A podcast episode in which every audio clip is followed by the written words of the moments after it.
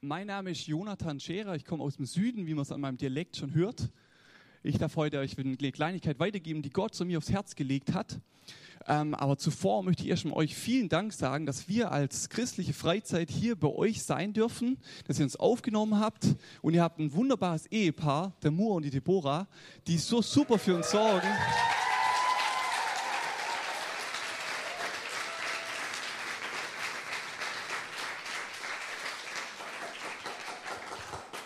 Also hätte es sehen sollen, Moore gestern, wir waren gestern am Strand und haben dort versucht, mit den Menschen ins Gespräch zu kommen, mit ihnen Kontakt aufzunehmen. Moore hat für uns gegrillt und den großen, schweren Grill auf den, Schland, äh, auf den Strand geschleppt. Total genial. Heute Morgen ist er wieder hier und sitzt bei der Technik und arbeitet hier mit im Gottesdienst. Also ihr könnt euch glücklich schätzen, solche Mitarbeiter zu haben. Richtig genial. Aber auch vielen Dank, dass wir hier sein dürfen, dass ihr uns aufgenommen habt. Wir sind seit Sonntag hier, machen eine christliche Freizeit bis Dienstag bzw. Mittwoch noch. Und unser Anliegen ist es einfach, Menschen hier in Kiel zu erreichen, ihnen zu dienen, Menschen zu dienen. Aber uns geht es auch darum, natürlich ähm, Gott besser kennenzulernen. Wir haben Lobpreisgottesdienste, wir haben ähm, verschiedene Bibelarbeiten, die wir haben untereinander. Wir beten füreinander, aber wir haben auch Spaß und Action. Wir haben Klettergarten hier ähm, im Falkensteiner Strand und ähm, auch baden natürlich und haben eine gute Zeit. Schön, genau. Also mein Name ist Jonathan Scherer, habe ich schon gesagt. Ich bin Realschullehrer seit einiger Zeit, arbeite, komme aus dem Süden, bin ehrenamtlich auch in der Jugendarbeit bei uns in der Gemeinde tätig. Und ich darf euch einfach teilen, was Gott mir auch so aufs Herz gelegt hat. Ähm, in meiner Vorbereitung, als es so klar war, dass ähm, ich die, heute Morgen einfach die Predigt machen darf, habe ich so gefragt, Jesus, was möchtest du, was möchtest du, dass ich hier den, die, der Gemeinde sage, weil ich kenne euch ja gar nicht. Und habe so gehört und habe so überlegt, hm, was ist dran? Und ich habe so aufs Herz gelegt bekommen, dass es eine gibt, die hier wirklich sehr aktiv, voller Leidenschaft Gott dienen und voll mit dabei sind. Aber ich habe auch Menschen gesehen, die innerlich ausgebrannt sind, die so viele Aufgaben in der Gemeinde haben, die sagen, boah Gott, ich kann das, mich doch darum jetzt nicht auch noch kümmern. Und ich möchte euch einfach heute eine Sache weitergeben, die mein eigenes Leben total bereichert hat. Und vielleicht verpassen für die Leute, die einfach sagen, mir wird es zu viel, Gott, ich, ich liebe dich und ich will dir dienen, aber ich kann irgendwann nicht mehr. Und das möchte ich euch einfach was weitergeben. Und zwar ähm, der Major Ian Thomas ähm, ist ein Mann, der ungefähr vor 200 Jahren gelebt hat und der damals im Zweiten Weltkrieg mit dabei war als Major sozusagen. Das ist ein, Anführer von den Soldaten und sie haben gegen die, gegen die, Deutschen gekämpft. Ich weiß nicht, ob noch jemand mit dabei ist, der den Zweiten Weltkrieg live miterlebt hat. Vielleicht kann man kurz Handzeichen geben. Oh ja, tatsächlich. Ja, super. Klasse. Ähm, also war eine schwere Zeit damals und der Major Ian Thomas hat für die Engländer gekämpft, kommt auch aus England und äh, hat gekämpft und im Krieg und wisst ihr auch, da waren viele Christen, die mit dabei waren, die aber an der Waffe dienen mussten einfach, weil das damals zu der damaligen Zeit ähm, so Pflicht war. Und dieser Major Ian Thomas hat dann gesagt, hey, wenn ich, wenn ich fertig bin mit dem Krieg, dann möchte ich Versöhnung. Ich möchte für Frieden stehen. Ich möchte die Menschen ähm, versöhnen. Und er hat gesagt, ich möchte, dass die Engländer und die Deutschen wieder in Frieden miteinander leben. Weil damals war so, die Engländer als die Alliierten haben gegen die Deutschen gekämpft. Er hat gesagt, ich will wirklich für Frieden sorgen. Und er hat gesagt, ich möchte nicht nur Frieden zwischen Engländern und Deutschen, sondern ich will die Deutschen auch mit Gott in Verbindung bringen und ihnen eine gute Nachricht bringen, dass sie frei sein sollen, frei von ihrer Schuld. Und gesagt, getan, er hat dann nach dem Krieg zurückgekommen, er hat dann eine Bibelschule gegründet und hat gesagt, hey, das ist für Deutsche da und ich möchte, dass die Deutschen einfach ähm, auch mit Gott in Verbindung kommen und dass sie frei werden. Und er hat sieben Jahre die Bibelschule geleitet, gepredigt und so weiter und keine Frucht gesehen. Er hat gebetet, ist morgens früh aufgestanden, hat gebetet und gesagt, ich habe die, äh, die Bibelschule gegründet, ich möchte, dass die Menschen Gott kennenlernen, aber nichts ist passiert. Er hat sich gut vorbereitet, verschiedene Kommentare gewälzt, aber hat kaum Frucht gesehen. Und nach sieben Jahren hat er äh, kapituliert. Er hat gesagt, Gott, jetzt reicht's. Ich will nicht mehr, ich kann einfach nicht mehr. Ich, ich reiß mir ein Bein aus und möchte, dass die Menschen näher zu dir hinkommen, aber nichts passiert. Und vielleicht geht es einigen von euch auch so, die sagen, hey, ich habe mich so viel, bin so viel dabei, Gott zu dienen und ich sehe so wenig Frucht, da, da passiert einfach gar nichts. Und dann hat er Gottes Stimme gehört.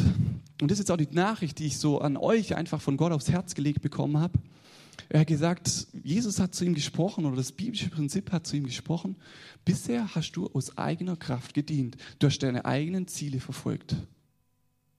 Jetzt machen wir das mal anders. Du kommst zu mir, du lässt dich von mir füllen, Ich sage dir, was ich auf dem Herzen habe und dann gehen wir gemeinsam los. Und ähm, das liegt mir wirklich auf dem Herzen, euch heute zu sagen, dass Gott durch dich übernatürlich wirken möchte. Darum stell dich einfach ihm zur Verfügung. Steh auf seinen Verheißungen. Wir haben es davor gehört in dem Bild, die Schalen, die sind voll. Durch Jesus, durch den Heiligen Geist ist alles da. und steht alles zur Verfügung. Wir müssen noch hingehen und das in Anspruch nehmen. Und als der ein Thomas das verstanden hat, kam er zu Jesus und hat gesagt, Jesus, was liegt dir auf dem Herzen? Ich habe jetzt hier eine Bibelschule gegründet, aber eigentlich habe ich dich gar nicht gefragt. Und es ging dann weiter so, dass ähm, er trotzdem dann Leute einfach wieder eingeladen hat, seine Bibelschule und hat dieses Prinzip gepredigt in verschiedenen Formen. Dass das, was wir haben, dass wir es annehmen sollen, in seinen Verheißungen leben sollen, glauben sollen, dass er da ist, dass er wirkt und sich ihm zu jeder Zeit zur Verfügung zu stellen. Und darum geht es heute und ich möchte ähm, jetzt euch am Anfang mal ein kleines Bild darstellen, um das Bild nicht nochmal darzustellen. Und zwar der ein Thomas, also ist übrigens der Gründer der Fackelträger, ich weiß nicht, ob ihr das kennt, Bodenseehof ist ganz bekannt, Schloss Klaus, aber in Amerika, das ist der Gründer und der hat das so verglichen mit dem Auszug aus Ägypten. Ganz wichtig ist jetzt eine Interpretation. Ähm, das ist einfach nicht so, ähm, dass es eins zu eins in der Bibel steht. Und zwar, er vergleicht Ägypten vor der Bekehrung. Wir waren Sklaven der Sünde. Und dann haben wir irgendwann verstanden, Herr Jesus ist hier an diesem Kreuz für mich gestorben und hat sein Leben für mich gegeben und ich habe es angenommen. Bei mir war das, wo ich so ähm, elf Jahre alt war, hatte ich so Angst, in die Hölle zu kommen und habe gesagt, Jesus, ich will mit dir leben. Ich möchte, dass du in mein Leben kommst und meine Schuld mir wegnimmst. Das vergleicht er mit Ägypten. Dann sind wir über das Rote Meer in die Wüste gekommen wie die damals ausgezogen sind mit Mose, vielleicht kennt ihr die Story mit dem Stab. Sie wurden verfolgt und sind durch das Rote Meer in die Wüste gekommen. Das war die Bekehrung. So, und jetzt sind viele Leute da stehen geblieben, viele Christen, die sagen, Herr Jesus ist für mich gestorben, ich lebe mit Jesus, ich lese meine Bibel, ich komme in Gottesdienst. Und vergleicht das, das ist ein Leben in der Wüste. Warum? Weil wir aus eigener Kraft leben. Wenn wir was von außen aufnehmen und sagen, hey, ich lebe jetzt mit Jesus, ja, jetzt schaue ich mal, das ist mir auch schon oft passiert auf der Straße. Ich habe gesagt, hey, ich habe die Botschaft von Jesus und ich gehe jetzt einfach los und erzähle es irgendjemand. Aber es war falsch. Ich höre auf Jesus zuerst und frage, was hat er vor? Was soll ich jetzt hier tun? Und es ist sozusagen so wie die Wüste. Und ähm, die Israeliten waren 40 Jahre, sind durch die Wüste gewandert. Warum? Weil sie ungläubig waren, weil sie Gott nicht vertraut haben. Da gibt es eine Geschichte, das äh, finde ich genial. Ähm, als sie die, sind einige werden ausgesandt in das Land Kanaan, um das auszuspähen. Und die kommen zurück. Und nur Kaleb sagt, Gott hat uns das Land gegeben, wir das einnehmen. Alle anderen sagen, das fließt zwar Milch und Honig, aber die Leute, die dort drin sind, die sind riesig. Wir können die nicht einnehmen, die sind viel groß für uns. Und sie glauben Gott nicht, dass sie in das Land führt. Kaleb sagt, doch, wir schaffen es mit Gottes Hilfe, aber sie haben nicht auf ihn gehört. Und so sind wir in unserem Leben auch manchmal, dass wir sagen, nee, das schaffe ich nicht. Nee, Gott will nicht durch mich reden. Nee, ich höre Gottes Stimme, höre ich nicht. Nee, das, das, können vielleicht andere, der Pastor, der Gideon hier vorne oder seine Frau, wow, die, die können das, die können auf Gottes Stimme hören, aber ich, ich kann das nicht. Okay, darum geht's. Ein Leben aus eigener Kraft. Und ein Thomas, das schreibt in seinem Buch, geht weiter, sobald wir jetzt erkennen, dass Christus in mir lebt mit seinem Heiligen Geist und ich das im Glauben annehme, annehme wird mein Leben verändert.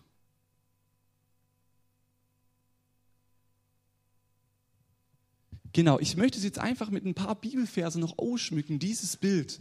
Also die drei Stufen in Ägypten ohne Jesus vor der Bekehrung. Dann bekehre ich mich, dann lebe ich aus eigener Kraft. Und gibt es einige Leute, die sagen, denen geht es heute auf und sagen, hey, die Dienste habe ich alle übernommen, einfach so. Aber ich habe gar keinen Auftrag von Jesus, dass Jesus gesagt hat, hey, da möchte ich haben. Und ähm, dann geht es nach Kanain, indem wir ähm, das annehmen, was Gott uns geschenkt hat.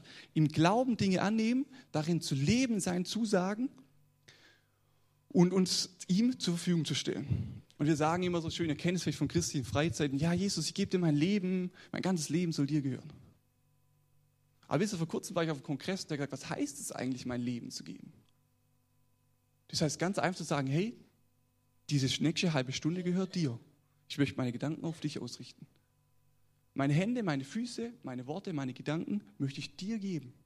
Und ganz konkret für heute. Für morgen, für diese Woche, wenn ich auf der Arbeit bin. Ich wünsche mir so sehr, auch in der Schule, dass ich für, für Schüler einfach beten kann, für Kollegen beten kann. Und manchmal schaffe ich es tatsächlich morgen zu sagen, Jesus, der Tag gehört dir heute. Nimm du meine Hände, meine Füße, meine Worte, meine Gedanken. Ich möchte dir zur Verfügung stellen. Wirke du durch mich heute. Und das Bewusstsein zu schaffen, das war ein Thomas so wichtig, dass er gesagt hat, ich möchte mich Gott zur Verfügung stellen, jeden Tag. Und wir wollen uns das gemeinsam jetzt anschauen. Und ähm, der Vers wurde ja vor, vorgelesen schon, aus Galater 2, Vers 19 und 20. Und das ist wirklich so ein Bibelvers. Äh, wir haben jetzt auch in der Freizeit über das Evangelium geredet. Und, und ähm, Paulus sagt in Römer 1, Vers 16, dass das Evangelium eine Kraft Gottes ist. Dynamos steht da so im Urtext drin, Dynamit. Römer 1, Vers 16. Und, und Galater 2, 19 und 20. Schauen wir uns gleich gemeinsam an. Und ich finde es so stark und ich habe gesagt, Jesus, ich möchte es mehr erkennen. Was heißt es, dass das Evangelium eine Kraft ist, die mein Leben verändert? Und ich will nachher noch ein paar Beispiele einfach sagen, mm, wo, wo ich Gottes Kraft einfach leben konnte, bei mir und bei anderen Menschen auch. Lass uns die Bibelvers gemeinsam anschauen, wir können es einblenden.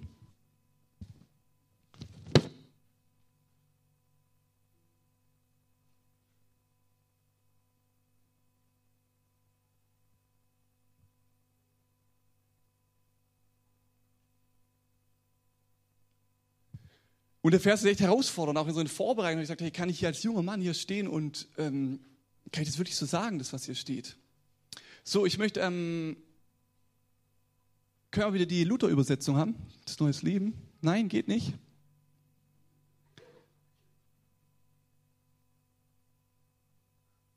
Gut. Durch das Gesetz werde ich verurteilt, weil ich es nicht erfüllen kann. Ich aber bin mit Christus gekreuzigt, sodass ich jetzt nicht mehr unter dem Gesetz stehe, sondern für Gott lebe. Das ist der Vers 19, lassen wir den mal. So, ich möchte besonders den Vers rausbringen. Ich bin, nochmal zurück. Genau, für Gott lebe. Ich möchte jetzt hier nur den einen Vers rauspicken und das ist die Grundlage. Ehrlich gesagt, in der Vorbereitung kam mir das auch so, ähm, bist du ein 60-prozentiger Christ? Wie viel von deinem Leben darf Jesus in Anspruch nehmen? Sagst du Jesus, ja, ich, gehe in Gottesdienst, ich gehe in Bibel, vielleicht mache ich noch Kindergottesdienst, aber der Rest von meinem Leben, den ordne ich selber. Mir ist so eine Vorbereitung bewusst zu werden, dass Jesus durch uns wirken kann, müssen wir uns ihm hingeben. So hart es klingt. Wir müssen sterben. Und stellen wir uns das mal hier vor, Paulus schreibt das Wort wörtlich, ich bin mit Christus gekreuzigt. Und hier vorne haben wir ein Kreuz, stellt es euch vor, ähm, dass ihr hier vorne hängt und euer Leben, euer altes Leben ist tot. Das, was ihr wollt, eure Wünsche, euer, unser Egoismus ist gekreuzigt. Und in meinem Leben ist es so, dass es nicht immer gelingt. Ich muss mich wieder daran erinnern, hey, jetzt würde ich gern das machen, würde ich gern dahin gehen. Aber mein Leben ist gekreuzigt. Jetzt lebt Christus in mir. Mein Ziel ist die Ewigkeit. Ich möchte irgendwann im Himmel sein. Da möchte ich hin. Und das, was da wichtig ist, das zählt für mich. Und das war so der erste Schritt. Und in der Vorbereitung habe ich mich gefragt, Jonathan, hast du dein Leben wirklich Gott ganz hingelegt? Du musst sagen, hey, Jesus ist ein Kampf, ich bin da noch dran. Ganz ehrlich. Aber ich denke, was für eine Kraft hat es, wenn wir sagen, Jesus, mein Leben gehört dir, benutze es zu deiner Ehre. So, und dann geht es nämlich weiter, jetzt kommt Vers 20. Ich lebe aber nicht mehr ich selbst, sondern Christus lebt in mir. Ich lebe also mein Leben in diesem irdischen Körper im Glauben an den Sohn Gottes, der mich geliebt und sich selbst für mich geopfert hat. Und jetzt kommt das Prinzip von ein Thomas, diesen Bibelvers praktisch anzuwenden. Jesus lebt in mir. Das steht hier. Sondern Christus lebt in mir. Und so oft geht es mir im Alltag, dass ich das vergesse, dass Christus in mir lebt. Ich sage, ja, meine Bibel liegt zu Hause, stimmt, und beten kann ich auch, aber da habe ich jetzt gar keine Zeit dafür. Ich muss arbeiten. Aber es geht doch tiefer. Jesus lebt jetzt in diesem Moment in mir. Sein Geist ist in mir. Er gibt mir seine Gedanken ein. Er kann mir jetzt sagen, was dran ist. Er kann mich durch ein Bibelwort ermutigen. Jetzt in diesem Moment. Und für viele ist Jesus einfach nur gestorben. Punkt. Damals bei der Bekehrung haben sie sich hingekniet an das Kreuz und haben gesagt, Jesus, danke, dass du für meine Schuld gestorben bist. Ich bin jetzt frei. Und dann sind sie nach Hause gegangen. Aber Jesus ist gestorben und auferstanden damit er jetzt in dir lebt, in jedem einzelnen von euch. und ich bin ja von außen, ich stelle mal die provokante Frage, lebt Jesus in dir?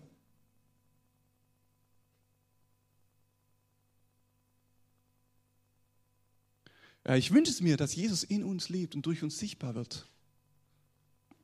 Indem wir das annehmen, was Jesus für, für uns getan hat, in seinen Zusagen leben und uns mit unserem Körper jeden Tag, jede Minute ihm zur Verfügung stellen. Dann lebt Jesus in uns.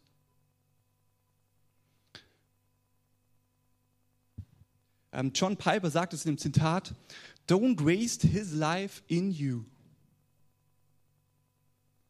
Don't waste his life in you. Und ich schaue mal ab und zu bei YouTube so die Videos von John Piper an und ich finde so starker Mann, was der, seine Theologie, wie, wie er ein Verständnis hat von Gottes Wort, fand ich, finde ich so stark. Und äh, was, was meint er mit dem Zitat? Verschwende dein Leben oder das Leben von Jesus nicht. Er hat sein Leben gegeben für uns Menschen und jetzt gib ihm doch Raum, dass er durch dich leben kann.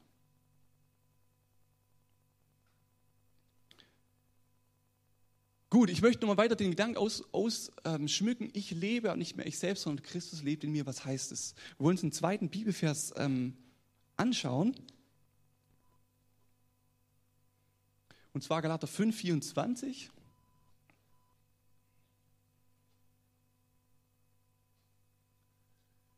Die, die zu Christus Jesus gehören, haben die Leidenschaften und Begierden ihrer sündigen Natur an sein Kreuz geschlagen. So, und das ist jetzt wieder eine Glaubenssache.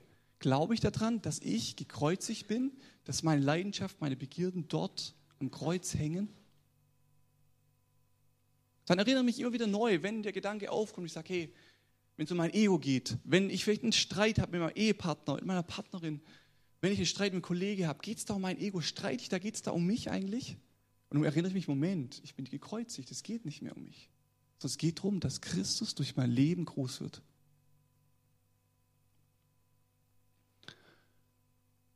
Und wenn wir gestorben sind, wenn wir wenn unsere Leidenschaft, wenn wir uns selber klein machen und sagen, Jesus, jetzt kannst du durch mich wirken, dann passiert einfach Wunderbares. Und ich bin da auf den Vers Römer 6, Vers 13 gestoßen. Können wir den auch gleich einblenden?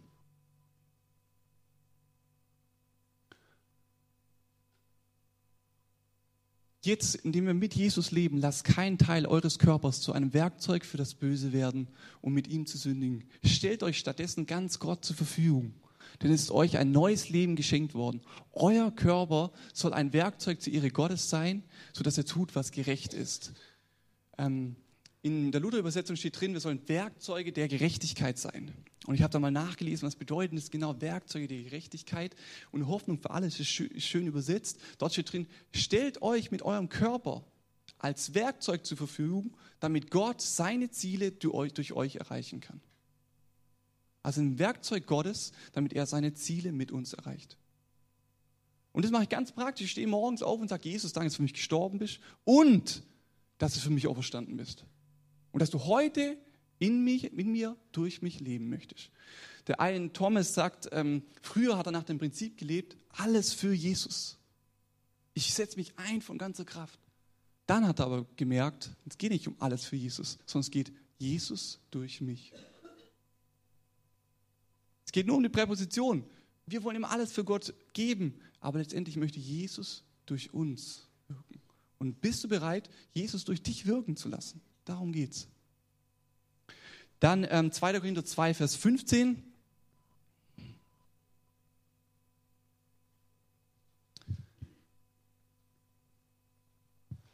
Dadurch, dass Christus in mir lebt, bin ich ein Wohljoch für die Gläubigen und für die Ungläubigen. An unserem ganzen Leben haftet der Wohlgeruch von Christus an. Und damit loben wir Gott. Aber diese Geruch wird von denen, die gerettet werden, anders wahrgenommen als von denen, die verloren werden.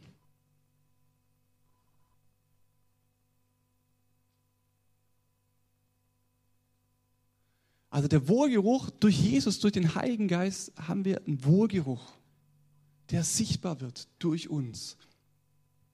Und als ich die Predigt so vorbereitet habe, war ich beim Einkaufen und ich stand an so einem Kühlregal und musste irgendwie was von oben von runter holen und neben mir stand ein Riesen, so ein Bär neben mir und ich kam mir so ganz klein vor und ich denke so, hey, aber total cool, Gottes Geist lebt in mir. Ich bin jetzt hier beim Einkaufen mittendrin. Ein Wohlgeruch für Christus, Für Gott, weil Jesus in mir lebt, aber auch für die Menschen um mich herum. Und Jesus kann mir jetzt eingeben, was dieser Mann, dieser starke Bär neben mir, was er gerade bewegt, was er gerade braucht. Und wisst ihr, ich bin nur zwei, zwei Köpfe gewachsen, als ich den Gedanke hatte, als Gott mir das eingegeben hat, dass ich fast auf der Größe war von dem Mann. Und darum geht es auch dem einen Thomas, dass wir das Bewusstsein schaffen. Christus will heute durch mich wirken und äh, ähm, wir sollen in seinen Zusagen leben. Tag für Tag.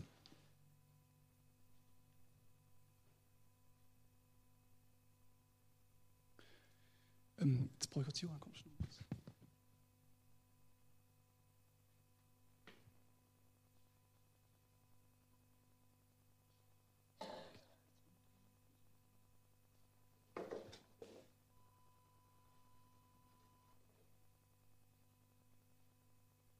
So, ich möchte jetzt nochmal auf das ja, ich auf das Bild zu sprechen kommen,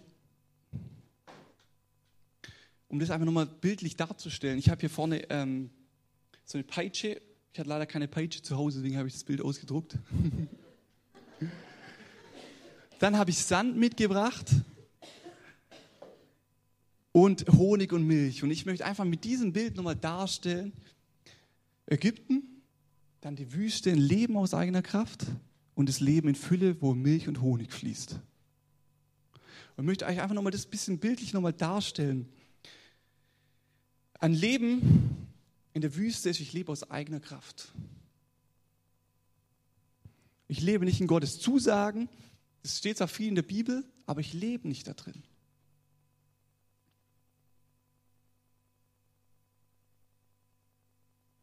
Man sagt auch dazu, dass man verstandesmäßigen Glauben hat. In meinem Kopf weiß ich alles, aber mein Herz, da ist noch nicht angekommen.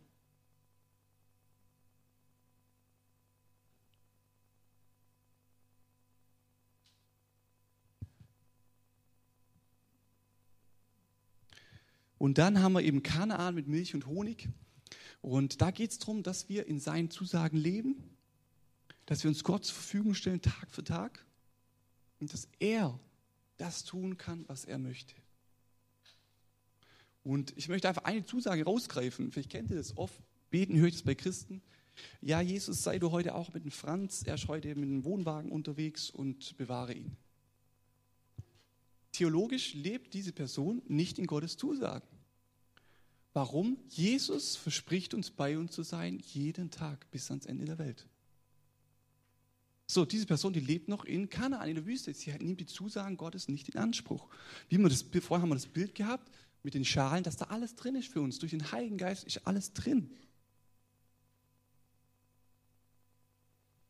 Zweite Sache, Johannes 7, Vers 38, einer meiner Lieblingsbibelverse. Dort steht drin, wer an mich glaubt, wie die Schrift sagt, von diesem Leib werden Ströme des lebendigen Wassers fließen.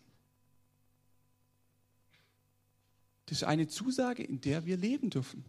Das heißt, ich stehe morgens auf, ich gehe zur Arbeit und sage, Jesus, danke, dass heute von mir Ströme des lebendigen Wassers fließen werden. Amen. Und wenn ich mit dieser Einstellung auf die Arbeit gehe, da gehe ich mit einer ganz anderen Einstellung dahin. Wisst ihr, das ist die Kraft, die Christus, Evangelium, Dynamos, die unser Leben verändert. Aber wir müssen den Schritt wagen und sagen, ich nehme das im Glauben an. Jesus ist jetzt da. Jesus kann durch mich zu anderen Menschen reden. Ich glaube daran. Jesus hat jetzt für das Konfliktgespräch, das ich gleich mit meinem Arbeitskollegen habe, er lebt in mir drin und er kann mir die richtigen Worte geben. Aber ich muss meine Antenne anmachen, ich muss hören, was Jesus mir sagen möchte. Also Kanaan, eine lebendige Christusbeziehung, die Gott zur Verfügung ist und die immer mit ihm Austausch ist im Gespräch. Oder wir haben vorher gesagt, mit einem Werkzeug. Oder ein anderes Bild ist auch das vom Handschuh. Wenn ich den normalen Handschuh habe und der liegt in meiner Kommode, dann kann der nichts tun. Dann sieht er vielleicht schön aus und ist toll, aber wenn der nicht durch Gottes Geist geführt ist, durch meine Hand, kann er nichts tun. Sobald ich aber die Hand anziehe, ist mein Handschuh fähig, alles zu halten, Schneeball zu formen und, und, und. Und so ist es, wenn Christus in uns wohnt, wenn sein Geist drin ist, wenn wir uns ihm zur Verfügung stellen, dann kann Gott durch uns wirken.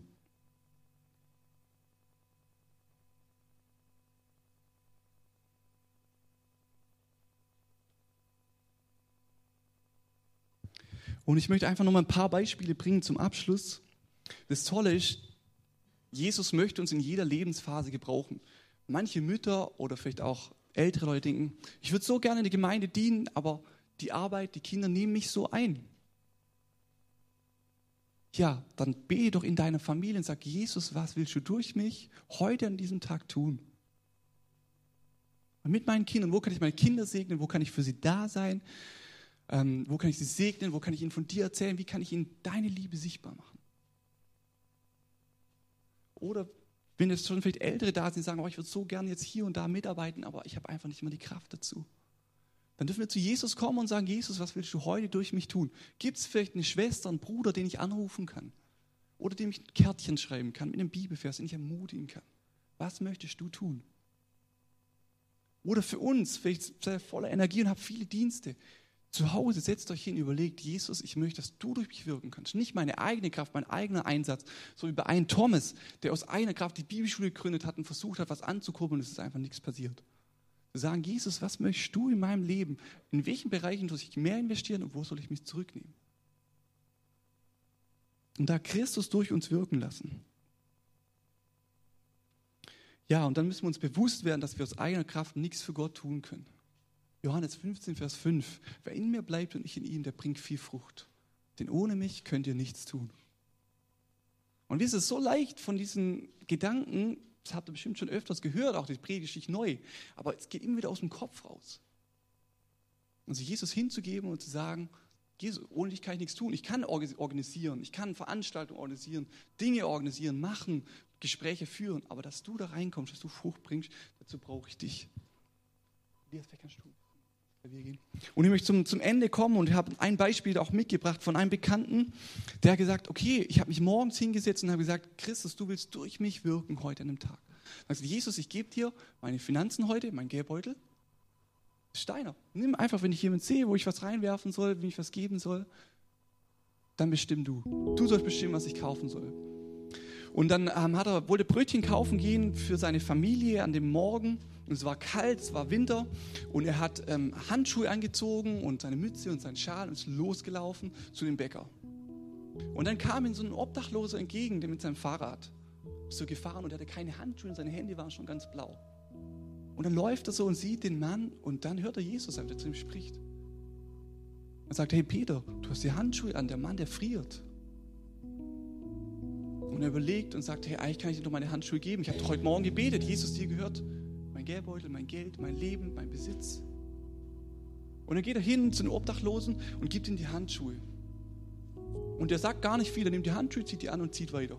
Und der Peter steht da und sagt, ja, okay, jetzt muss ich halt irgendwie die Tasche stecken oder so, dass sie warm werden. Und er geht zum Bäcker, kauft die Brötchen ein, kommt zu seiner Familie zu sie Frühstück und nach dem Frühstück sitzt er da und sagt, hey, das war ein total schöner Moment. Ich konnte heute einer Person dienen, weil Jesus mir das aufs Herz gelegt hat. Und wisst ihr, was er gemacht hat? Er hat wieder neu sein Leben Jesus gegeben, hat gesagt, Jesus, nimm nicht nur meine Handschuhe, sondern nimm meine Zeit, die ich habe, nimm mein Geld, nimm meine Beziehungen, nimm meine Ehe und setze sie für dich ein. Ich bin bereit, sie für dich hinzugeben.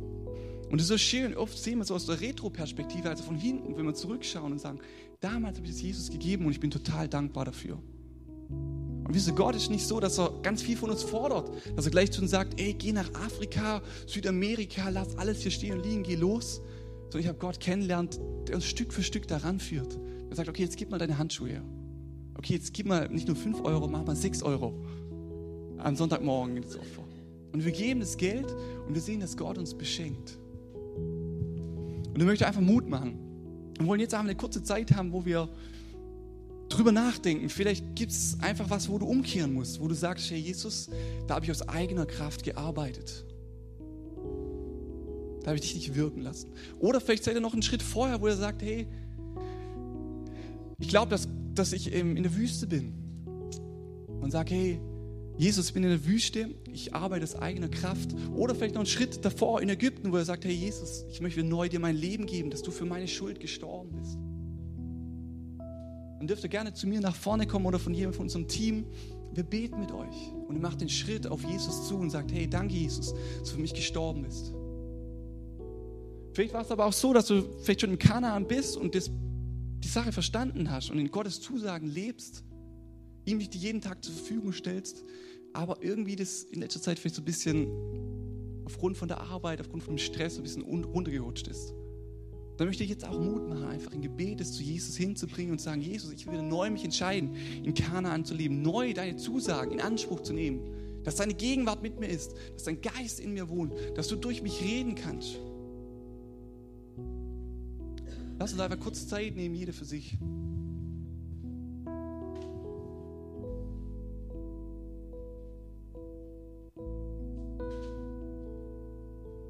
Bin ich eigentlich genau schon bei meinem Thema, ähm, weil es ist ja so, als Pfingstler sprechen wir viel vom Heiligen Geist und hören auch viel vom Heiligen Geist.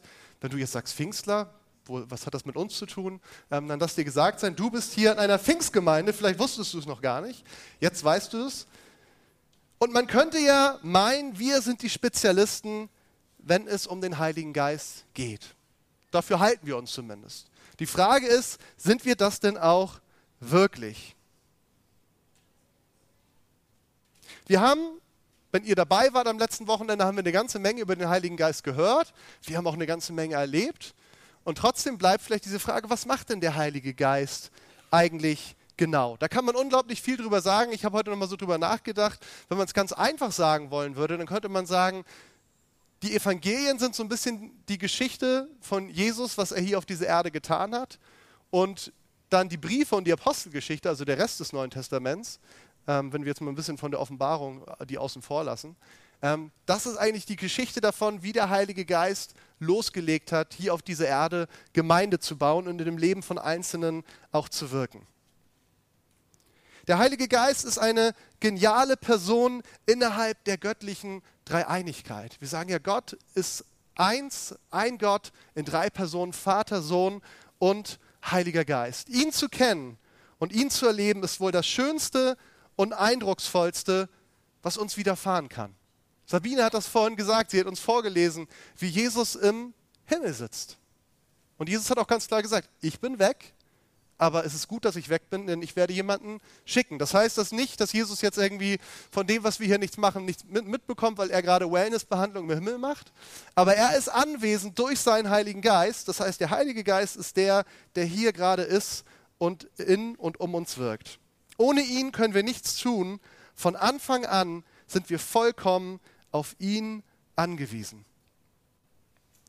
Und wir wollen heute mal schauen, was sagt denn eigentlich das Wort Gottes zum Heiligen Geist? Da kann man ganz viel sagen. Einige von euch, so die Fortgeschrittenen, die sind dann vielleicht auch schon gleich bei Sprachenrede oder bei Geistesgaben oder was da alles noch so kommt. Das sind auch alles wichtige und gute Sachen. Ich möchte aber heute tatsächlich nochmal ein bisschen grundlegender anfangen, nämlich der Heilige Geist fängt schon viel früher an zu wirken. Vielleicht, wenn du diesen Eindruck hast, oh, es gibt so diese Spezialisten, die Cracks in der Gemeinde, die haben dann mal so ein Wort, wo sie was aus der Bibel vorlesen, so wie Davina zum Beispiel, ich habe das noch nie gehabt.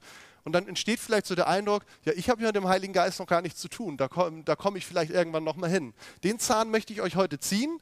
Ähm, ich bin mir ziemlich sicher, dass spätestens nach dieser Predigt jeder von euch sagen muss und wird, das stimmt nicht. Der Heilige Geist ist schon längst bei mir am Wirken. Was sind denn eigentlich seine konkreten Aufgaben? Welche Werke tut er? Und wir wollen uns dazu zwei Dinge heute mal anschauen, heute Morgen. Zwei ganz grundlegende Dinge. Ähm, das erste ist, wir nennen das das vorbereitende Werk des Heiligen Geistes. Das heißt, was tut er denn eigentlich vor unserer Bekehrung? Wusstet ihr das? Der Heilige Geist fängt nicht an, erst in unserem Leben zu wirken, wenn wir dann irgendwann mal unser Ja zu Jesus haben, sondern er fängt schon lange vorher an. Und das, was er da tut, wollen wir uns mal anschauen. Und das Zweite, das persönliche Werk des Heiligen Geistes, da geht es darum, was macht er eigentlich mit uns, wenn wir dann zu Jesus kommen. Dazu auch der Predigtext, Johannes Kapitel 16, die Verse 5 bis 15. Johannes 16, 5 bis 15. Da sagt Jesus, nun aber gehe ich fort zu dem, der mich gesandt hat. Doch keiner von euch hat mich gefragt, wohin ich gehe. Das sagte zu seinen Jüngern. Stattdessen seid ihr traurig. Ich sage euch aber die Wahrheit. Es ist das Beste für euch, dass ich fortgehe, denn wenn ich nicht gehe, wird der Ratgeber nicht kommen. Wenn ich jedoch fortgehe, wird er kommen denn ich werde ihn zu euch senden. Da spricht er nun vom Heiligen Geist. Und wenn er kommt, wird er die Welt von ihrer Sünde und von Gottes Gerechtigkeit und vom Gericht überzeugen. Die Sünde der Welt ist, dass sie nicht an mich glaubt. Die Gerechtigkeit erweist sich darin, dass ich zum Vater gehe und ihr mich nicht mehr sehen werdet. Das Gericht bedeutet, dass der Herrscher dieser Welt schon gerichtet ist. Ich hätte euch noch so vieles zu sagen, aber ihr könnt es jetzt nicht ertragen. Doch wenn der Geist der Wahrheit kommt, wird er euch in alle Wahrheit leiten. Er wird nicht seine eigenen Anschauungen vertreten, sondern wird euch sagen, was er gehört hat. Er wird euch von dem erzählen, was kommt. Er wird mich verherrlichen, indem er euch alles offenbart, was er von mir empfängt. Alles, was der Vater hat, gehört mir. Das habe ich gemeint, als ich sagte, dass der Geist euch alles offenbaren wird, was er von mir empfängt. Heiliger Geist, ich danke dir, dass du hier bist. Ich danke dir dafür, dass du unser Ratgeber bist. Dass du es bist, der uns alles offenbaren möchte, was Jesus uns zu sagen hat. Und danke, dass du genau mit dieser Offenbarungskraft jetzt auch hier bei uns ist in dieser Predigt.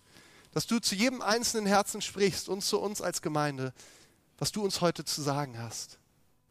Danke dafür, dass du nicht nur unseren Kopf schwer machen willst mit vielen tollen Gedanken, sondern du willst unser Herz erfüllen.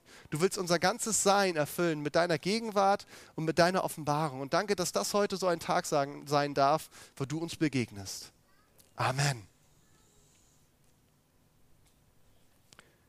Ist es so, ich habe ja einige Jahre auch an der Uni unterrichtet und unter anderem hatte ich da auch die Möglichkeit, meinen Studenten, alles Theologiestudenten, was über die Pfingstbewegung zu erzählen. Mein Chef hat mich da zum Glück ermutigt, das zu machen. Und das ist ganz spannend, wenn man mal so Leute fragt, die damit überhaupt gar nichts am Hut haben, mit überhaupt freien Gemeinden, das ist schon schwierig für die. Ähm, und sie dann mal zu fragen, was wisst ihr denn über die Pfingstbewegung? 50 Prozent, großes Fragezeichen, die waren dann ganz besonders erstaunt, als ich ihnen erzählt habe, dass wir über viele hundert Millionen Menschen auf der Welt reden, die sich dieser Bewegung angehörig fühlen und dass das die zweitgrößte Bewegung auf der Welt nach der katholischen Kirche ist. Und die anderen, ähm, das waren dann die Fortgeschrittenen, die haben gesagt, ja, das sind doch die mit der Zungenrede. Und dann war auch der Sack eigentlich schon zu, da endete dann das Wissen. Ähm, das durfte ich dann zum Glück vermehren ähm, während, der, ähm, während des Semesters. Wir sind zum Glück als Pfingstkirche nicht nur, das ist nicht unser Markenzeichen oder das einzige Markenzeichen, ist vielleicht schon ein Stück unser Markenzeichen, aber nicht das, woraus wir entstanden sind, ist nicht, dass wir die Zungenrede haben und das war es dann. Zungenrede, nochmal ein anderes Thema, wenn du jetzt sagst, hm, was ist das, habe ich noch nie was von gehört. Ähm, eine Sprache, die Gott uns schenkt, aber das würde jetzt zu weit führen, das mache ich nochmal in einer anderen Predigt. Ähm, aber es fängt eigentlich ganz woanders an. Es fängt nämlich damit an, deswegen auch Pfingstbewegung, dass es da Männer und Frauen gab vor über 100 Jahren, die ganz neu einfach vom Geist Gottes ergriffen worden sind und die gesagt haben, wir wollen wieder das erleben, was wir in der Apostelgeschichte lesen, was uns eigentlich verheißen ist. Und es war, gestern hatten wir echt eine geniale Predigt auf diesem Tag vormittags. Wir hatten ähm, einen Sprecher, der seit vielen Jahrzehnten ähm, unsere ganze Arbeit von uns als ähm, Gemeinde weltweit in Afrika leitet. Und er hat uns mal so kurz gezeigt, was ist denn eigentlich passiert so seit Pfingsten mit der Kirche. Und es war ganz spannend zu sehen, so die ersten 300 Jahre, der Heilige Geist noch relativ stark am Wirken. Und dann hörte das alles auf und dann braucht es eigentlich über, weit über 1000 Jahre, bis mit der Reformation auf einmal so eine neue Bewegung ins Leben gerufen wurde. Und wie dann Gott angefangen hat, eine Sache nach der anderen, die so verschütt gegangen war, wiederherzustellen. So all das, was irgendwie, wo man irgendwie dachte, das gibt es nicht mehr, das ist wieder aufgekommen. Und ganz besonders auch in den letzten 200 Jahren ist das der Fall. Wenn wir jetzt über den Heiligen Geist reden, ist ein ganz grundsätzliches Thema, und das ist auch für uns als Kirche was ganz Wesentliches, dass Gott uns als Menschen dazu ruft, dass wir Buße tun sollen, dass wir zu ihm kommen sollen und dass wir umkehren sollen was wir Bekehrung nennen. Und genau das sind auch die drei Punkte, über die Jesus hier spricht zu seinen Jüngern, wenn er vom Heiligen Geist redet. Ist ja ganz spannend. Er fängt ja damit an, dass er erstmal gar nicht sagt, was der Heilige Geist jetzt für sie als Jünger tun wird, weil die sind ja im, in dem Sinne schon Nachfolger Jesus, sondern er spricht ja von der Welt, was der Heilige Geist für die Welt tut. Und er sagt, der Heilige Geist wird in drei Bereichen die Welt überführen. Und zwar erstens von Sünde, zweitens von Gerechtigkeit und drittens von Gericht. Deswegen auch das sogenannte vorlaufende Werk des Heiligen Geistes. Also das, was davor kommt, bevor wir überhaupt Kinder Gottes werden. Was bedeuten diese drei Bereiche? Also dieses Wort Überführung, das bedeutet etwas ans Licht bringen, etwas aufdecken. Das heißt, der Geist bringt Tatsachen ans Licht, die uns vorher noch nicht klar gewesen sind. Das heißt, der Heilige Geist, der überführt, der verurteilt nicht einfach, du bist ein schlechter Mensch, nach dem Motto, an die, in die Ecke mit dir, sondern er überführt uns davon, was wirklich Sache ist. Ein anderes Wort, und das wird, benutzt auch die Übersetzung, die ich euch vorgelesen habe, wäre das Wort überzeugen. Das heißt, Überführung bedeutet, jemand von der Wahrheit zu überzeugen. Der Heilige Geist zieht die Menschen, bringt sie ans Licht und überzeugt sie von ihrer wahren Natur. Das heißt, aufgrund seines Wirkens erkennen wir, wer wir wirklich sind. Und das nicht erst als Christen, sondern schon bevor wir Christen werden. Bevor wir Gott erkennen, zeigt er uns eigentlich, das ist der Punkt, an dem du stehst. Also der Heilige Geist überführt die Menschen von der Sünde, weil die Menschen von Natur aus nicht an Jesus Christus glauben. Das ist ja unsere grundlegende Sünde, dass wir nicht an Jesus glauben. Wenn wir ihn, wenn wir jetzt, wenn ihr an ihn glaubt, seid ihr fein raus. Aber wenn ihr noch nicht bei ihm seid, das ist, wenn die Leute sagen, oh, ich bin doch gar nicht so schlecht, ich versuche eigentlich gut zu leben, ich bin doch kein schlechter Mensch, das ist überhaupt gar nicht die Frage. Sondern die grundlegende Sünde, von der die Bibel spricht und das auch hier Jesus an dieser Stelle ist, wir glauben nicht an Jesus. Wir haben nichts mit ihm zu tun. Und der Heilige Geist überführt den Menschen davon, das ist ein Problem. Sünde ist ja eigentlich nichts anderes als ein Wort für Zielverfehlung, habe ich schon oft hier, glaube ich, gesagt. Wenn die griechischen Bogenschützen ihre ähm, Schießübungen gemacht haben auf die, ähm, wie nennt sich das? Zielscheibe, genau, danke. Wenn das daneben ging, dann kam Sünde! Und das heißt nichts anderes als am Ziel vorbei. Wenn wir nicht an Jesus glauben, dann sind wir am Ziel unseres Lebens vorbei. Der Heilige Geist überführt die Menschen zweitens von der Gerechtigkeit, weil Jesus zum Vater zurückgekehrt ist und die Menschen ihn nicht mehr sehen konnten, nicht mehr sehen können. Warum muss er das tun? Als Jesus hier auf dieser Welt war, das war super einfach, zumindest wenn du das Privileg hattest, in seiner Nähe zu sein, zu schauen, was bedeutet es eigentlich, einen gerechten Lebensstil zu leben. Da musstest du nur Jesus anschauen.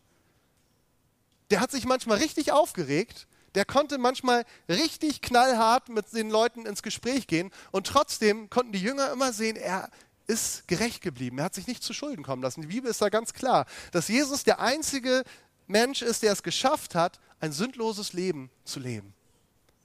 Und jetzt ist er weg. Dieses Vorbild, dass wir einfach mal hingehen können, wie macht Jesus das mal, ein Praktikum bei ihnen ergattern, das funktioniert so nicht mehr, auf jeden Fall nicht mehr, wie das damals möglich war. Und deswegen brauchen wir den Heiligen Geist, weil er genau diesen Job für Jesus übernimmt. Jesus kann uns jetzt, nachdem er, wie wir heute gehört haben, zu, ähm, an der Seite des Vaters sitzt, kein sichtbares Beispiel mehr geben. Und deswegen wirkt der Heilige Geist durch das Leben der Gläubigen, um uns genau das zu zeigen. Was bedeutet das überhaupt? Gerechtigkeit, Gottes Gerechtigkeit. Und der Heilige Geist ist es, der uns davon überführt. Und das dritte, ist der Heilige, das dritte, der Heilige Geist überführt die Menschen von dem Gericht, da der Fürst dieser Welt gerichtet oder verurteilt ist. Das heißt, der Heilige Geist erinnert uns daran, was es heißt, gerichtet zu werden und was mit Satan geschehen wird. Diese drei, drei Aufgaben. Er überführt die Welt von ihrer Sünde, weil sie nicht an Jesus glauben. Er zeigt uns die Gerechtigkeit Gottes und er überführt auch von Gericht. Römer 8, 31 bis 34. Was kann man dazu noch sagen? Wenn Gott für uns ist, wer kann da noch gegen uns sein? Gott hat nicht einmal seinen eigenen Sohn verschont, sondern hat ihn für uns alle gegeben. Und wenn Gott uns Christus gab, wird er uns mit ihm dann nicht auch alles andere schenken? Wer wagt es, gegen die Anklage zu erheben, die vor Gott auserwählt wurden? Gott selbst ist es ja der, der sie gerecht spricht. wer sollte uns verurteilen? Christus Jesus selbst ist ja für uns gestorben. Mehr noch, er ist auferstanden. Er sitzt auf dem Ehrenplatz zur Rechten Gottes und tritt für uns ein. Wer sollte die Auserwählten Gottes anklagen? Wird hier diese Frage von Paulus gestellt im Römerbrief. Und es ist eine rhetorische Frage, er beantwortet sie nicht, weil es ganz klar ist, da hat niemand ein Recht dazu. Der einzige sehen wir in der Offenbarung, der Offenbarung 12, der die Auserwählten Gottes anklagt, das ist der Teufel. Sonst niemand. Das heißt, wenn der Heilige Geist überführt, dann macht er es nicht, um uns in Verdammnis zu bringen. Wenn du Verdammnisgefühle kennst, dann lass mir dir ganz sicher sagen, das ist nicht von Gott. So arbeitet Gott nicht. Er überführt von Sünde. Er zeigt uns das manchmal auf unangenehme Art und Weise, was, was wir getan haben. Aber da ist nie, Verdammnis bedeutet immer diese Hoffnungslosigkeit. Keinen Ausweg zu haben. Aber wenn Gott kommt und überführt, dann zeigt er uns auch immer den Ausweg. Niemand sollte versuchen, uns als erlöste Kinder Gottes Schuldgefühle einzureden. Die Überführung durch den Heiligen Geist bewirkt keine Verdammnisgefühle. Und das Bild, was so ein bisschen hier in diesen Versen durchkommt, ist so ein bisschen wie das Bild einer Gerichtsverhandlung. Und zwar eine Gerichtsverhandlung, bei der der Richter sagt, ich bin noch nicht bereit, das Strafmaß festzusetzen. Also ich sage mal, bevor wir Jesus kennenlernen. Das heißt, niemand kann uns verurteilen, sondern das Strafmaß ist noch nicht festgesetzt. Und wenn wir das annehmen für uns, was Jesus getan hat, wenn wir seine Barmherzigkeit annehmen, dann tritt genau das ein, was wir in der Bibel lesen, dass Jesus sagt, ich übernehme die Schuld, ich übernehme die Strafe, beziehungsweise ich habe die Strafe schon längst übernommen. Wenn wir mal in Epheserbrief reinschauen, Epheser 4, 17 bis 19, da können wir sehen, Paulus beschreibt es dort, wie sieht ein Leben denn eigentlich ohne Gott aus? Und er schreibt da, ich will vor Gott bezeugen, dass ihr nicht mehr leben sollt wie Menschen, die Gott nicht kennen und deren Denken ohne Sinn und Ziel ist. Ihr Verstand ist verfinstert und sie sind von dem Leben, das Gott für sie hat, weit entfernt, weil sie von ihm nichts wissen wollen und ihre Herzen hart geworden sind. Gleichgültig überlassen sie sich ganz ihren ausschweifenden Leidenschaften und suchen gierig nach jeder Art von Verlockung. Ohne Sinn und Ziel. Ihr Verstand ist verfinstert, verfinstert. Sind von dem Leben, das Gott für sie hat, weit entfernt. Und wisst ihr, dann kommt der Heilige Geist. Was er genau macht, darüber reden wir gleich noch. Und er ändert das. Er bringt Licht in unser Leben hinein. Er gibt Sinn und Zweck. Er bringt das Leben, was Gott für uns hat. Und wie er das macht, die Bibel benutzt dafür ein Bild. Und zwar nennt sie das Beschneidung des Herzens. Römer 2, 28 bis 29. Denn nicht der ist ein wahrer Jude, der von jüdischen Eltern geboren oder nach jüdischem Brauch beschnitten wurde. Nein, ein wahrer Jude ist der, dessen Herz von Gott, vor Gott gerecht ist. Und die wahre Beschneidung ist keine äußere Handlung, sondern eine Veränderung des Herzens durch den Geist Gottes und geschieht nicht durch Einhaltung jedes einzelnen Buchstaben des Gesetzes. Wer diese Veränderung erfahren hat, bekommt die Anerkennung Gottes und nicht die der Menschen. Die wahre Beschneidung ist keine äußere Handlung, sondern eine Veränderung des Herzens durch den Geist. Das Problem ist, auch da ist die Bibel sehr klar, das menschliche Herz ist durch die Sünde verhärtet. Und vielleicht hast du Menschen, in deinem Umfeld, in deiner Familie, in deinem Freundeskreis und du bist ganz begeistert von dem, was Jesus in deinem Leben getan hat und du hast so dieses Gefühl, irgendwie verstehen die das nicht. Die checken das nicht, die müssen doch auch begeistert sein. Aber irgendwie prallt das so von denen ab. Die Bibel würde an dieser Stelle sagen, ist nicht schön, ist aber so. Ist ganz normal. Das ist erstmal unser Ausgangszustand. Das menschliche Herz ist durch die Sünde, und wir haben ja gehört, was die Hauptsünde ist, wir glauben nicht an Jesus, durch diese Trennung von ihm ist das Herz hart. Und die Überführung bewirkt, dass das Herz durch den Heiligen Geist geöffnet wird. Du kannst dir den Mund fusselig reden bei den Menschen. Wir können sie nicht überzeugen, sondern es kann allein Jesus. Denk mal drüber nach, wie es bei dir war. Hast du irgendwann jemanden getroffen, der hatte endlich das Argument, nach dem du immer gesucht hast und hast gesagt, na gut, dann muss ich Christ werden? Nee. Sondern es kam der Punkt, wo auf einmal seine Arbeit an, an deinem Herzen durchgebrochen ist und auf einmal konntest du das verstehen, was du vorher nicht verstehen konntest. Der Heilige Geist, das ist das Geniale. Wir Menschen, wir müssen, wenn wir andere Menschen erreichen wollen, eigentlich die einzige Möglichkeit, die wir haben, ist, wir gehen über den Kopf und irgendwie hoffen wir, dass es ins Herz kommt. Der Heilige Geist ist der Einzige, der diesen Umweg über den Kopf nicht gehen muss. Er kann direkt in unser Herz hineinwirken. Das heißt, der Heilige Geist entfernt die, Herz, die Härte des Herzens und befreit die Menschen von ihrer feindseligen Einstellung gegen Gott. Philippa 3, Vers 3, denn wir, die wir Gott durch den Geist anbeten, sind die einzigen, die wirklich beschnitten sind. Wir setzen unser Vertrauen nicht auf menschliche Anstrengungen, sondern sind stolz auf das, was Christus Jesus für uns getan hat. Wir sind stolz auf das, was Christus Jesus für uns getan hat. Ich weiß gar nicht, ob du das so sagen kannst, aber irgendwie ist das eine coole Aussage, oder? Stolz nicht in dem Sinne, oh, ich bin so super, sondern zu sagen, das ist mein Jesus.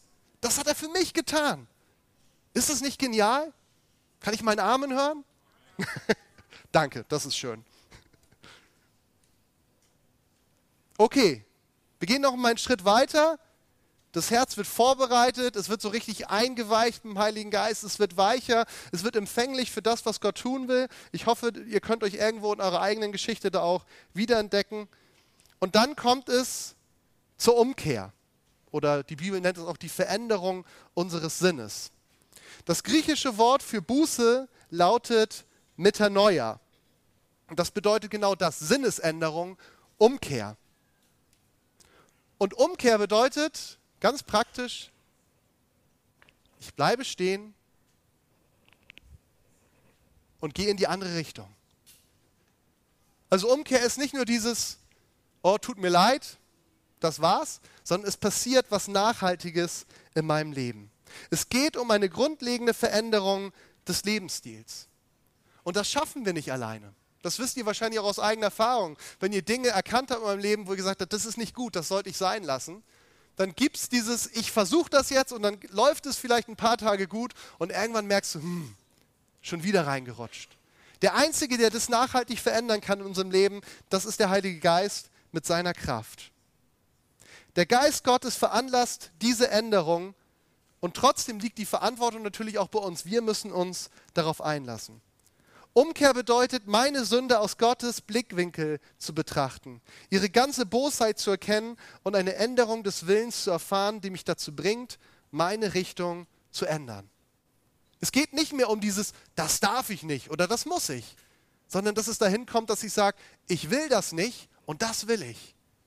Wenn das von außen kommt und wir suchen den Menschen irgendwie reinzudrücken, dass er ein guter Christ wird und alles richtig macht, von dem Konzept hat sich die Bibel verabschiedet. So funktioniert es nicht mehr.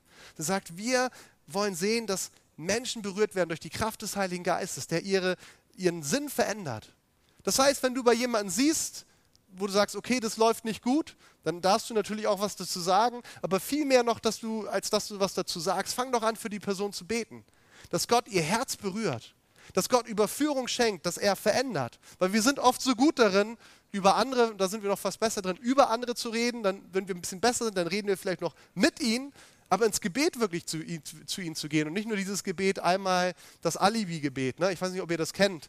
Wenn man mit jemandem telefoniert ähm, und der erzählt dir von irgendeiner Schwierigkeit ähm, und du sagst, du, ich bete für dich. Und dann, Entschuldigung. Und dann legst du auf und dann denkt man, ah, ich bete jetzt schnell, weil falls ich das später vergesse, dann habe ich auf jeden Fall das gemacht, was ich gesagt habe. Ich denke, ihr fühlt euch ertappt jetzt. Ich kenne das auch. Aber es geht ja um viel mehr, wenn wir einander auf dem Herzen haben, dass wir ins Gebet füreinander gehen, wo wir sehen, okay, da sind Schwierigkeiten und Not beim anderen und nicht nur darüber reden. Also schon darüber reden, aber dann mit dem Richtigen. Also dazu auch 2. Korinther 7, 8 bis 10. Da schreibt Paulus an seine Korinther, wirklich seine Korinther, jetzt bedauere ich nicht mehr, dass ich euch den Brief geschickt habe, obwohl ich es zunächst bereut hatte, weil ich wusste, wie ihr im ersten Moment darunter leiden würdet. Also er hatte ihnen einiges äh, mitzuteilen, wo er gesagt hat, so geht's nicht. Nun bin ich froh, dass ich ihn geschickt habe, nicht weil ich euch nicht weil er euch verletzt hat, sondern weil der Schmerz euch veranlasst hat, euer Verhalten zu bereuen und euch zu ändern. Dieser Schmerz entspricht Gottes Willen. Wir haben euch also in keiner Weise geschadet, denn Gott kann die Traurigkeit in unserem Leben benutzen, um uns zur Umkehr von der Sünde und zur Suche nach der Erlösung zu bewegen. Diese Traurigkeit werden wir nie bereuen. Eine Traurigkeit ohne solche Umkehr dagegen führt zum Tod. Paulus spricht hierüber, was eigentlich Gott, wenn es wirklich um Buße geht, tun will. Also wenn diese Erkenntnis über die eigene Sünde auf einmal da ist und auf einmal diese Traurigkeit da ist über das, was ich getan habe und auch über das, was ich verpasst habe, dadurch, dass ich Jesus nicht kannte. Und trotzdem ist Paulus hier so wichtig zu sagen, er sagt, diese Traurigkeit ist erstmal gut, wenn sie nämlich zu einem Ziel führt, nämlich zu dem Ziel, dass ich sage, okay, ich will von jetzt an anders leben. Wenn es nur Traurigkeit ist, nämlich im Sinne von Verdammnis, sagt Paulus, macht es keinen Sinn. Es gibt Berichte hier aus Schleswig-Holstein, schon, schon über 100 Jahre her, von einem Dorf, wo genau das passiert ist. Das war keine Pfingstgemeinde, eine ganz normale evangelische Kirche. Aber da kam genau dieser Geist der Buße über die Menschen, über die Paulus spricht. Und es gibt Berichte von der Schlange, die durch das ganze Dorf ging zum Pastorat. Das waren alles Menschen, die ihre Sünden bekennen wollten. Und das heißt, der Boden war klitschnass von den Tränen der Leute, die dort bekannt haben. Das war nicht ein Pastor, der so gut gepredigt hat und Leute haben gesagt, na gut, jetzt muss ich mal beichten. Sondern es war der Geist Gottes, der in den Herzen der Menschen gewirkt hat. Und genau darum geht es. Es geht nicht darum, dass wir uns gegenseitig ein schlechtes Gewissen machen, was wir alles als gute Christen tun müssen und was wir nicht tun dürfen, sondern es geht darum, dass der Heilige Geist unsere Herzen ergreift. Dafür ist er da, dass wir ihm diesen Raum geben, wo er anfangen kann, unseren Herzen zu wirken. Und das Geniale ist, er macht das nicht erst mit uns, wenn wir gute Christen sind, sondern das ist ja genau sein Werk für die Welt. Gott will Menschen durch seinen Heiligen Geist erreichen, an ihren Herzen arbeiten und sie dadurch zu ihm ziehen. Und was wir tun können, ist einfach genau dafür zu beten, auch ganz konkret für Menschen, dass genau das in ihrem Leben passiert. Göttliche Betrübnis erlaubt den Betroffenen, seinen Zustand klar und deutlich zu sehen und zu Gott hin umzukehren. Ist doch schon genial, was der Heilige Geist tut, oder? Und wir wollen jetzt nochmal zum Schluss einen Schritt weitergehen. Das ist ja dieses vorbereitende Werk. Dann gibt es dieses persönliche Werk des Heiligen Geistes. Dann sind wir an diesem Punkt, wo wir gesagt haben, okay, ich habe es erkannt. Ich erkenne, was Gerechtigkeit bedeutet. Ich erkenne meine Sünde. Ich erkenne, ich brauche die Erlösung. Und dann kommt etwas, was Jesus selbst als Neugeburt bezeichnet. Wir haben seltsamerweise in unseren Kreisen oft diesen Begriff Wiedergeburt, der ist ein bisschen missverständlich. Dann denkt man leicht an, an diesen Kreis des Lebens. Ich werde dann als Spinne oder was weiß ich auch wiedergeboren. Eigentlich, was Jesus sagt, ist Neugeburt. Johannes 3, Vers 3 und 5 bis 8. Jesus erwiderte, ich versichere dir, wenn jemand nicht von neuem geboren wird, kann er das Reich Gottes nicht sehen. Und Jesus erwiderte, ich sage dir, niemand kommt in das Reich Gottes, der nicht aus Wasser und Geist geboren wird. Menschen können nur menschliches Leben hervorbringen, der Heilige Geist jedoch schenkt neues Leben von Gott her. Darum wundere dich nicht, wenn ich sage, dass ihr von neuem geboren werden müsst. Der Wind weht, wo er will. Du hörst ihn zwar, aber du kannst nicht sagen, woher er kommt und wohin er, gehen soll, wohin er geht. So kannst du auch nicht erklären, wie die Menschen aus dem Geist geboren werden. Ganz typische Jesus-Ausführung. Er erklärt ganz viel und endet damit, aber eigentlich kann man es nicht erklären. durch die neue Geburt werden die Herzen geistlich toter Menschen durch den Heiligen Geist für Gott zum Leben erweckt. Und die Bibel sagt ganz klar, diese neue Geburt, und das erklärt Jesus jetzt, wird durch das Wort Gottes und durch den Heiligen Geist zustande gebracht. Und dieses Ereignis, das hinterlässt sichtbare Spuren im Leben, im Verhalten, im Leben und im Verhalten dieser Menschen. Die alten Dinge sind vergangen, Neues hat begonnen. Ihr kennt diesen Vers. Ist jemand in Christus, ist er ein neuer Mensch. Das Alte ist vergangen, siehe, alles ist neu geworden. Das heißt, wer durch den Geist von neuem geboren wurde, befindet sich nicht mehr unter dem Einfluss des Alten, sondern er empfängt die Kraft des Heiligen Geistes zu einem neuen Leben. Neues Leben, was uns geschenkt wird. Und dabei geht es nicht nur um irgendwelche Worte, sondern es geht um Realität. Wir werden durch die Kraft des Heiligen Geistes verwandelt. Und wer sind wir denn nach dieser Neugeburt? Könnte man ja fragen. Okay, wir werden jetzt neu geboren, aber wer sind wir denn dann eigentlich? Und das ist mein letzter Punkt heute. Adoption. Das heißt, wir werden adoptiert zu Kindern Gottes. Römer 18 bis 11. Da Christus in euch lebt, wird zwar euer Körper aufgrund der Sünde sterben, aber durch den Geist empfangt ihr Leben, weil ihr von Gott gerecht gesprochen wurdet. Der Geist Gottes, der Jesus von den Toten auferweckt hat, lebt in euch. Und so wie er Christus von den Toten auferweckte, wird er auch eure sterblichen, Leibe, sterblichen Körper durch denselben Geist lebendig machen, der in euch lebt. Also wir kommen diese Verheißung nicht nur für die Gegenwart, dass wir hier und jetzt ein neues Leben bekommen, sondern diese Verheißung auch in der Ewigkeit werden wir dieses Leben haben. Sprich, unser ewiges Leben beginnt eigentlich schon jetzt. Eine letzte Bibelstelle, Römer 8, 12 bis 16. Liebe Brüder, ihr seid also nicht mehr dazu gezwungen, euch von den Wünschen eurer menschlichen Natur beherrschen zu lassen. Denn wenn ihr euch weiter von ihr bestimmen lasst, werdet ihr sterben. Wenn ihr euch aber durch die Kraft des Heiligen Geistes von eurem alten Wesen und den bösen Taten abwendet, werdet ihr leben. Denn alle, die vom Geist Gottes bestimmt werden, sind Kinder Gottes. Deshalb verhaltet euch nicht wie ängstliche Sklaven wir sind doch Kinder Gottes geworden und dürfen ihn aber Vater rufen. Denn der Geist Gottes selbst bestätigt uns tief im Herzen, dass wir Gottes Kinder sind. Ist das nicht genial? Der Geist Gottes bestätigt uns tief in unserem Herzen, dass wir Gottes Kinder sind. Das ist genau diese Botschaft, von der wir auch vorhin am Ende des Lobpreises gesprochen haben. Nämlich wir sind nicht nur irgendwelche Kinder, sondern wir sind geliebte Kinder. Wir sind geliebte Kinder Gottes und diese Überzeugung, die schenkt uns der Heilige Geist. Wenn er in deinem Herzen lebt und du zweifelst, bin ich wirklich geliebt, dann möchte ich dir Mut machen, hör doch mal zu, was er dir zu sagen hat.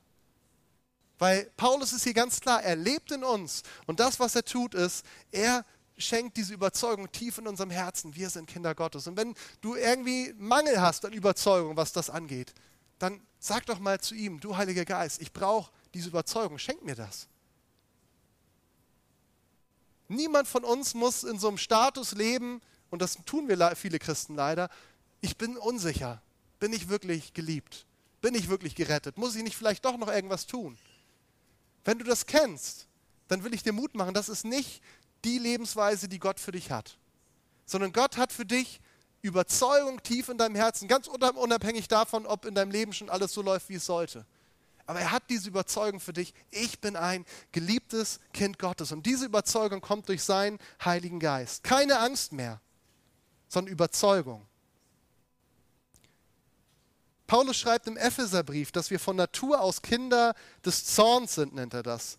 Doch durch die Gnade Gottes wurden wir in die Familie Gottes aufgenommen. Das ist mit Adoption gemeint. Ein Kind, was aus einem ganz anderen Hintergrund kam, was vielleicht noch nicht mal Eltern hatte. Und Gott hat zu dir gesagt, meins, meins. Du gehörst mir. Und niemand hat ein Recht mehr, dich mir wegzunehmen. Okay, was machen wir damit? Ich will es nochmal kurz zusammenfassen, was ich gesagt habe. Ich hoffe, ihr habt gemerkt, der Heilige Geist spielt bei allen Schritten in unserem Glaubensleben die entscheidende Rolle. Nicht erst, wenn wir zu den fortgeschrittenen Christen gehören, dann brauchen wir ihn genauso, aber wir brauchen ihn auch genauso, wenn's, bevor es eigentlich richtig losgeht. Wir brauchen ihn vor unserer Bekehrung und wir brauchen ihn auch in unserer Bekehrung. Und wir brauchen ihn auch immer wieder jeden Tag neu, um diese Gewissheit zu haben, ja, ich bin erlöst, ja, ich bin ein Kind Gottes. Er ist es, der Jesus einen Weg in unserem Herzen bereitet und er bewirkt auch die Veränderung und nach unserer Bekehrung, die uns zu Jesus immer ähnlicher macht.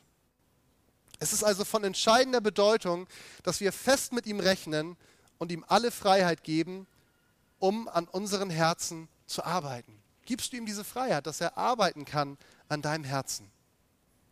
Ich möchte als allerletztes noch mal ein paar praktische Konsequenzen, die ich aus dem, was ich jetzt gesagt habe, ziehen würde. Das erste ist, als praktische Konsequenz, was ich auch eben schon ein bisschen angedeutet habe, erkennst du das, wie sehr du den Heiligen Geist brauchst. Ich glaube, es ist notwendig, dass wir uns das immer wieder bewusst machen. Wir brauchen ihn. Der ist nicht irgendwie nur so ein nettes Anhängsel. Ja, der Heilige Geist ist auch da. Und ich weiß, von Natur aus vielen fällt das eher am schwersten, sich mit ihm zu identifizieren. Gott als Vater, kann man vielleicht was anfangen mit Jesus als Sohn, was er alles getan hat. Aber allein schon dieser Begriff Heiliger Geist, das hat so was Ominöses leicht für uns. Aber eigentlich ist der Heilige Geist nichts anderes als der Vater bei uns, der Sohn bei uns. Der ist nicht irgendwie ominös, der ist ganz handfest. Er ist sehr persönlich. Und ohne ihn ist keine Veränderung in deinem Leben möglich. Mach dir das bewusst. Wenn du dir Dinge in deinem Leben wünschst, innerhalb und auch äußerlich, die sich verändern sollen, ohne ihn wird es nicht funktionieren. Du brauchst ihn bei jedem Schritt. Vertraue dich ihm und seiner Führung an. Du bist abhängig von ihm. Und ich fand es total schön. Ihr wart ja nicht alle letztes Wochenende dabei. Das hat mir irgendwie ganz viel gegeben. Ähm, so diese Haltung ähm, und auch darüber da gesprochen von Johnny und dem Team die einfach oft angefangen haben, gesagt, komm, Heiliger Geist. Und dann haben sie gewartet. Wir haben oft so viel zu sagen, das ist auch okay. Aber ihm auch mal die Zeit zu geben, einfach zu kommen und das zu tun und das zu sagen, was er will. Wie oft machen wir das oder wie oft machen wir das nicht? Denk doch mal ganz ehrlich drüber nach. Wann hast du das letzte Mal ihm Zeit gegeben? Und wenn es nur fünf Minuten sind, wo du gesagt hast, komm, Heiliger Geist, ob du es so gesagt hast oder mit anderen Worten, das ist ja egal. Und dann hast du dich hingesetzt oder hingestellt und gewartet. Ich sage von mir ganz ehrlich, ich gebe ihm viel zu selten diese Möglichkeit. Und ich habe mir auf dem letzten Wochenende vorgenommen, und das hat auch ganz gut geklappt schon in der letzten Woche, ich will ihm mehr Zeit dafür geben. Nutz doch die Chance, du kannst es auch unter der Dusche machen. Hast du Zeit, sag, komm, Heiliger Geist, dann rechne damit, dass er kommt. Oder was du auch immer so tust den Tag über. Und die andere Konsequenz, das ist jetzt erstmal für uns, die andere Konsequenz für die anderen, ist, dass wir erkennen dürfen, wir können bei anderen Menschen relativ wenig bewirken, wenn es darum geht, dass sie Jesus erkennen. Du kannst relativ wenig tun. Du kannst ein bisschen tun, das sollst du auch tun. Wir sollen Zeugen sein. Aber wir müssen uns bewusst machen, es liegt nicht an uns. Das heißt, wenn Menschen das nicht so erkennen, obwohl du gedacht hast, ich habe das jetzt doch so toll erklärt und habe es auch so persönlich gemacht und der Mensch, der versteht es nicht, dann nimm es nicht persönlich, sondern sag, okay, Heiliger Geist, ich brauche dich, du musst was tun, ich kann es nicht tun. Verlass dich hier ganz auf ihn und bitte ihn um sein Wirken. Ein Mensch kann allein und von sich aus Gott nicht erkennen. Das funktioniert nicht. Deswegen können wir uns auch nicht auf unsere Schulter klopfen und sagen, wie toll, dass ich Christ geworden bin, dass ich so ein toller Mensch bin, dass ich diese Entscheidung getroffen habe. Und die anderen haben es nicht. Das haben die Pharisäer so ungefähr gemacht. Sondern für uns selber dürfen wir erkennen, bei mir ist es nur aus Gnade. Und das gilt aber auch ganz genauso für die anderen. Jesus zu erkennen, ist ein Geschenk, das nur der Heilige Geist bewirken kann. Ich möchte euch bitten, steht auf, Lobpreisteam kommt doch noch bitte nochmal nach vorne, ihr könnt schon mal anfangen zu spielen, wer ihr nicht betet. Wir wollen ein Lied gleich noch singen. Wenn du heute hier bist und sagst, ich würde jetzt nicht sagen, dass ich irgendwie wirklich schon Christ bin oder mit Kirche kannst du nicht viel anfangen, das ist vielleicht alles neu für dich, dann möchte ich dir Mut machen, wenn du mehr sagst, aber irgendwie spricht mich das an hier, was auch immer, dann möchte ich dir Mut machen sagen, das ist genau das, worüber ich heute gesprochen habe. Der Heilige Geist, er wirkt bereits in deinem Herzen. Und wenn du sagst, ich will mehr davon wissen, oder vielleicht sagst du sogar, ich will das, ich will eine Entscheidung für Jesus treffen, ich will mich bekehren, dann kannst du das ganz persönlich gleich jetzt einfach auch in dieser Gebetszeit machen. Aber ich lade dich auch ein, zu mir zu kommen, auf mich zuzukommen, dass wir nochmal drüber sprechen. Aber ihr anderen, und ich gehe mal stark davon aus, ich hoffe, dass das ist die Mehrheit ist, die ihr sagt, ich bin ein Nachfolger Jesu. Ich bin ein Kind Gottes. Macht euch doch nochmal ganz bewusst, was für ein unglaubliches Geschenk wir durch diesen Heiligen Geist bekommen haben. Der ist nicht nur für irgendwelche Spezialisten, der ist nicht nur für das Lobpreisteam da vorne, weil die brauchen das, oder für den Prediger, weil der kommt sonst nicht weiter, sondern ist für jeden von uns. Für jeden von uns. Er ist der Grund, warum wir überhaupt heute hier sind, weil er unser Herz weich gemacht hat, weil er uns überzeugt hat, dass das die Wahrheit ist, diese Sache mit Jesus. Aber er ist auch der, der jeden Tag neu uns diese Überzeugung in unser Herz geben will. Ich bin ein geliebtes Kind Gottes. Ich bin nicht verdammt. Ich bin gerettet, ich bin erlöst und Gott hat einen Plan für mein Leben. Nimm das doch mal so ganz neu für dich an und sag Gott Danke dafür, für diesen genialen Heiligen Geist. Und vielleicht hast du auch Menschen vor Augen, wo du sagst, ich wünsche mir das so, dass die Jesus erkennen. Weil du sagst, ich liebe die so sehr. Ich will, dass sie auch dieses Gute haben. Dann leg sie doch heute einfach Gott hin und sag, Heiliger Geist, komm und wirke du an den Herzen. Ich habe alles gesagt, was gesagt werden kann. Es kommt auf dich an, nicht auf mich. Jesus, wir danken dir dafür, dass du hier bist. Heiliger Geist.